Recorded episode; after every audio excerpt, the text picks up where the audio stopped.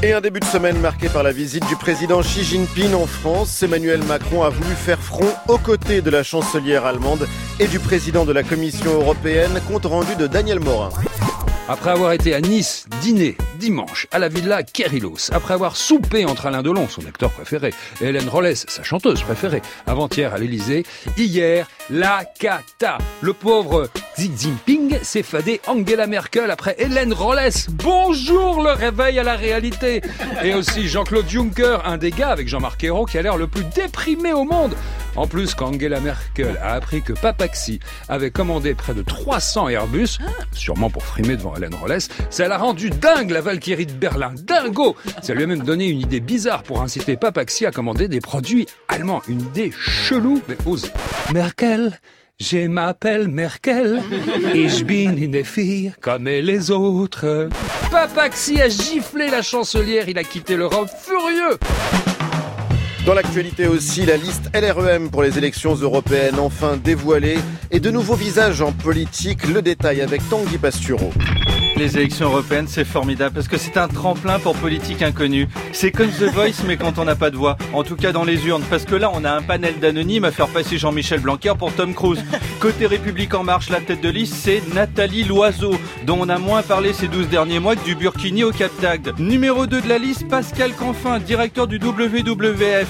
Les mecs lui ont dit numéro 1, c'est Loiseau. Lui, la faune, ça le touche. Il a dit Banco. C'est comme une soirée thématique. Ils ont failli appeler Anne Brochet, mais elle avait un tournage.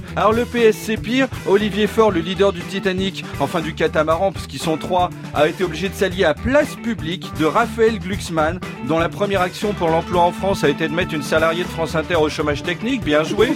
Alors n'empêche qu'on a un renouvellement de la vie politique. Manon Aubry, France Insoumise, à 29 ans. Jordan Bardella du RN, 23 ans. Le petit Jordan, l'autre jour il est venu ici, il avait son cartable, il a demandé une pomme pote. C'est plus RN, c'est BN. Nicolas, en deux mois, vous allez interroger plus de petits jeunes que Jacques Martin sur toute l'année 84.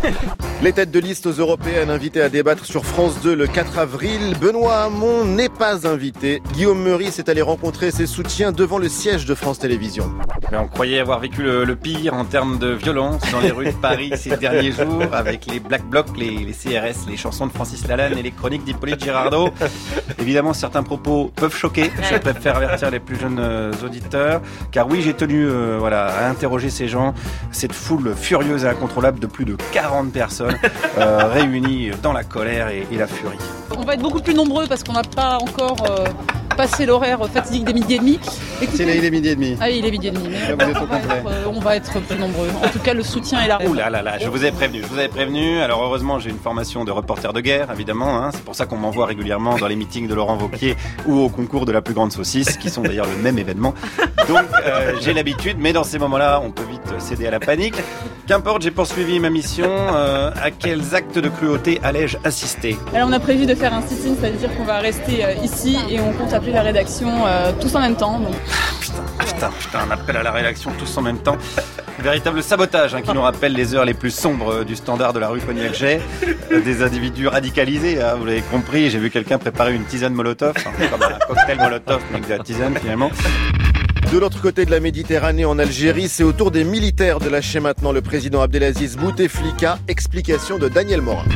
Hier, le général Ahmed Gaïd Salah, chef d'état-major de l'armée, a évoqué l'article 102 de la Constitution, article qui permet de relever de ses fonctions le président en cas de maladie grave et durable entraînant l'impossibilité totale d'exercer ses fonctions. Les salauds, les fumiers.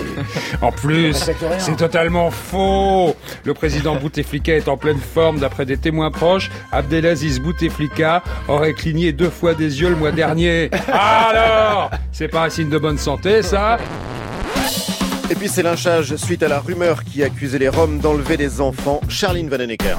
On peut tout mettre sur le dos des Roms. Si on s'en fout parce qu'ils n'ont pas internet, ils n'ont pas la télé, puis les journaux, ils les brûlent pour se chauffer. Alors, euh, donc allons-y gaiement, hein. je veux dire, ils enlèvent des enfants dans une camionnette blanche. Alors la préfecture de police dit attention, c'est une fake news. Ça va, on s'en rendu compte, hein, depuis quand les Roms ont les moyens de s'acheter une camionnette? puis même s'ils avaient une fourgonnette blanche, à l'heure qu'il est, ils l'ont sûrement déjà repeinte en bleu ou en rouge. La filouterie de ce peuple. D'ailleurs, euh, je rappelle que Dutroux et Fourniret, eux, avaient bien une camionnette blanche. Mais comme ils n'étaient pas roms. Alors faut dire qu'une fois qu'on a tapé sur les noirs, les arabes, les juifs, les femmes, les homos, et qu'on commence à s'ennuyer un petit peu, Dieu merci, on a les roms pour briser la routine. C'est court une année, hein. Faut penser à bien planifier toutes ces Noël si on veut que tout le monde en profite. Alors moi je vais lancer le hashtag Stop Homophobie, euh, parce qu'avant un peuple nomade, c'était un peuple qui était partout chez lui. Eh ben, Aujourd'hui on leur fait comprendre qu'ils sont nulle part chez eux.